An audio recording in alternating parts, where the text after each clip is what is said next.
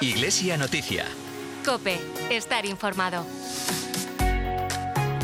Muy buenos días, queridos oyentes. Comienza aquí el informativo de la Diócesis de Getafe. Reciban un saludo de Paloma Fernández Arias. Hoy con Mila Sánchez en el control técnico de este espacio.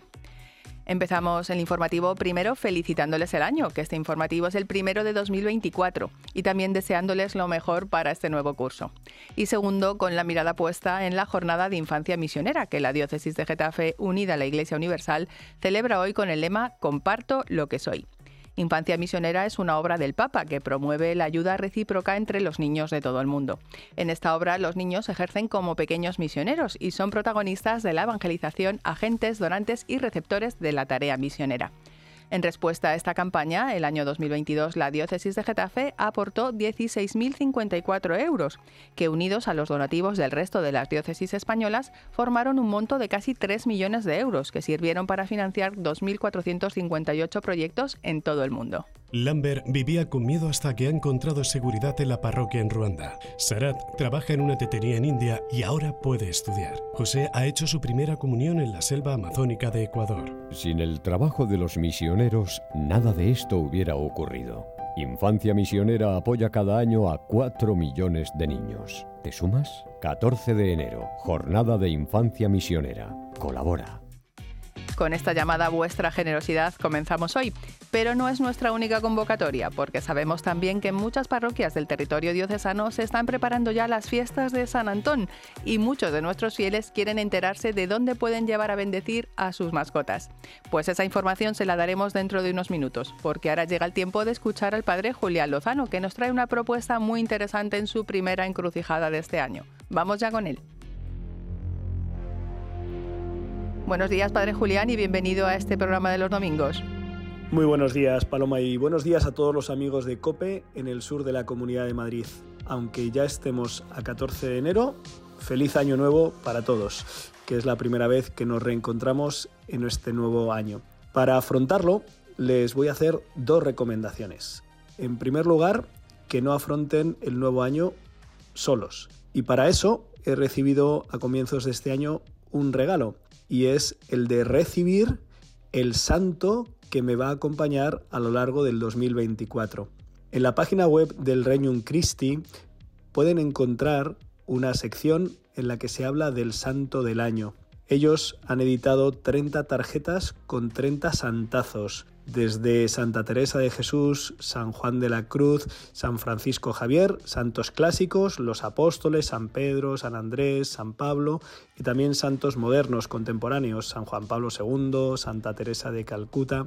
Y lo que han hecho es ofrecerlos para que imprimiéndolos o guardándolos en el móvil podamos hacer una pequeña oración y ver cuál es el santo que nos quiere acompañar en este año.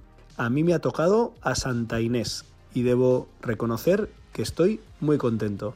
Es una santa de la que no tenía demasiado conocimiento, me he informado un poquito más de ella y me está acompañando en estos primeros días del nuevo año, alentándome y ayudándome. Así que ánimo, es como un último regalo de Reyes el que podemos recibir entrando en esta página web, haciendo una oración y eligiendo o dejándonos que nos elija a nosotros el santo que nos va a acompañar este año. Después podemos buscar información, leer alguna biografía y sobre todo invocarle y pedir su intercesión para que nos ayude a lo largo de todo este año.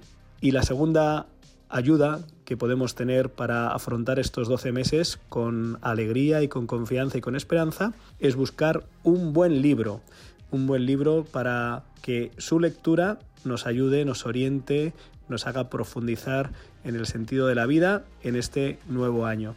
Puede ser relacionado con el santo que nos toque, o si no, hay tanta literatura buena que merece la pena hacer un buen compromiso y elegir una lectura que nos acompañe y que nos ilumine en este comienzo de año. Y entonces tendremos pues mucha más luz y mucha más orientación y mejor orientación para empezar con ánimo, que espero que así sea, este nuevo año que Dios nos regala. Es verdad que corren tiempos algo convulsos, conflictivos en muchos sentidos, pero el Señor no nos abandona. De hecho, estamos viviendo el 2024 desde el nacimiento del Señor y vamos de su mano.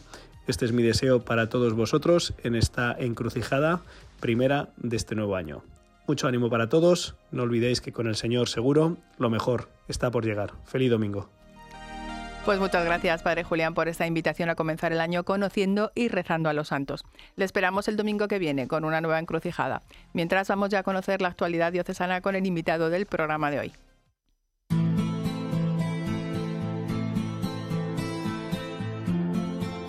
Como les contábamos al principio de este espacio, hoy estamos celebrando la Jornada de Infancia Misionera, una campaña para implicar a nuestros niños y mayores en la labor evangelizadora y que este año lleva por lema Comparto lo que soy. Para que nos dé todos los detalles de esta jornada está hoy con nosotros su responsable en obras misionales pontificias, Fernando González. Fernando, muy buenos días y gracias por acompañarnos en esta mañana de domingo. Hola, muy buenos días en este día tan, tan bonito y tan importante para nosotros. Efectivamente. Mira, queremos empezar preguntándote cuáles son esos objetivos que persigue Obras Misionales Pontificias con esta campaña que se pone en marcha cada año por estas fechas. Bueno, pues esta campaña de infancia misionera eh, tiene dos objetivos así como globales, ¿vale?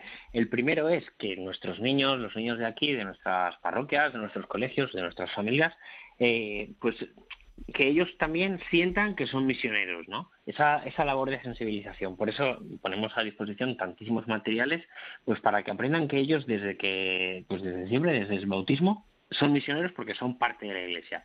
Y el otro gran objetivo, pues es, eh, además de llamar los corazones, pues eh, llamar a, a, los bolsillos también para, para lograr que con los donativos podamos seguir ayudando a tantos y tantos niños que en el mundo pues siguen necesitando la ayuda eh, económica a través de los misioneros, en este caso, pues de, los misioneros españoles, ¿no?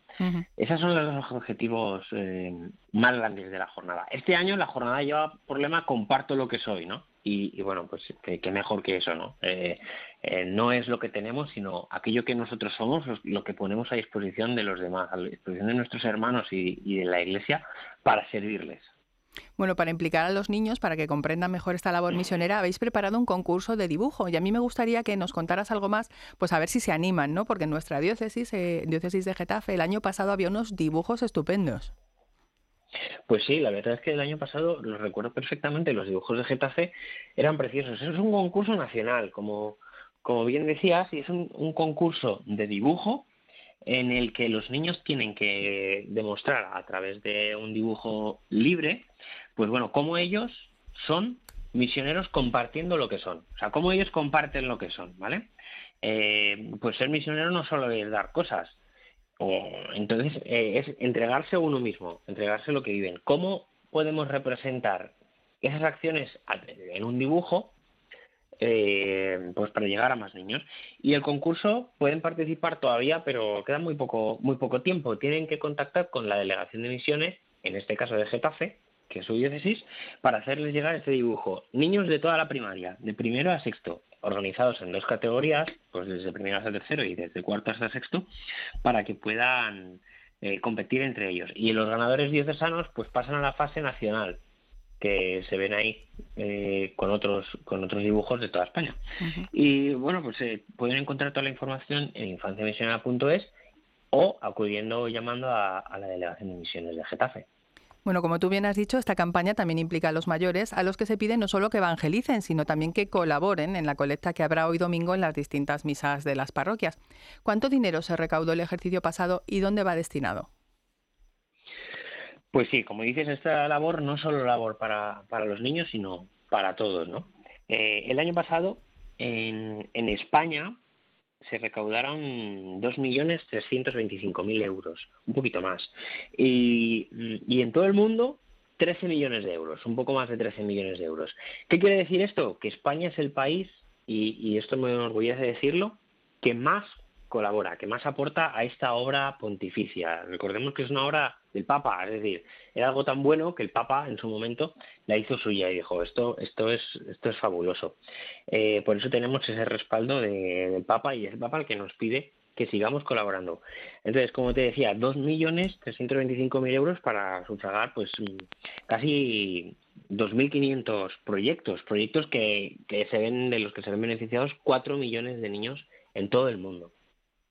Y, bueno, son proyectos que, que se, los podemos dividir en, entre proyectos de educación, proyectos de salud, eh, protección de la vida, porque recordemos que la infancia eh, a veces es incluso antes de nacer, ¿no? Hay madres que necesitan ese acompañamiento durante el embarazo.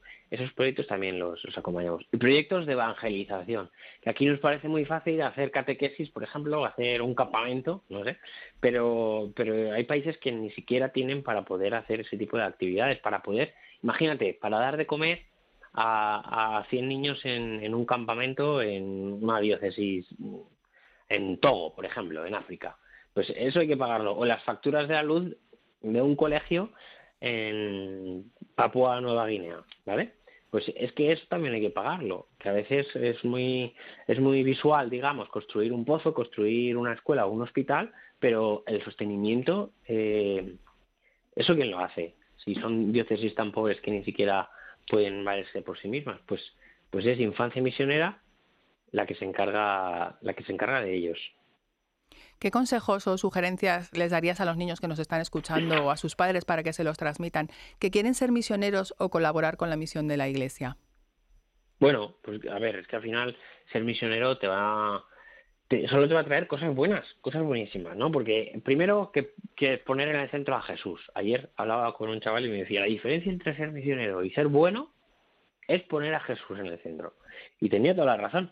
Pues actuar como lo haría, como lo haría él. Y esto nos trae cosas muy buenas, como, como por ejemplo ser, eh, ser testimonio vivo, ¿no?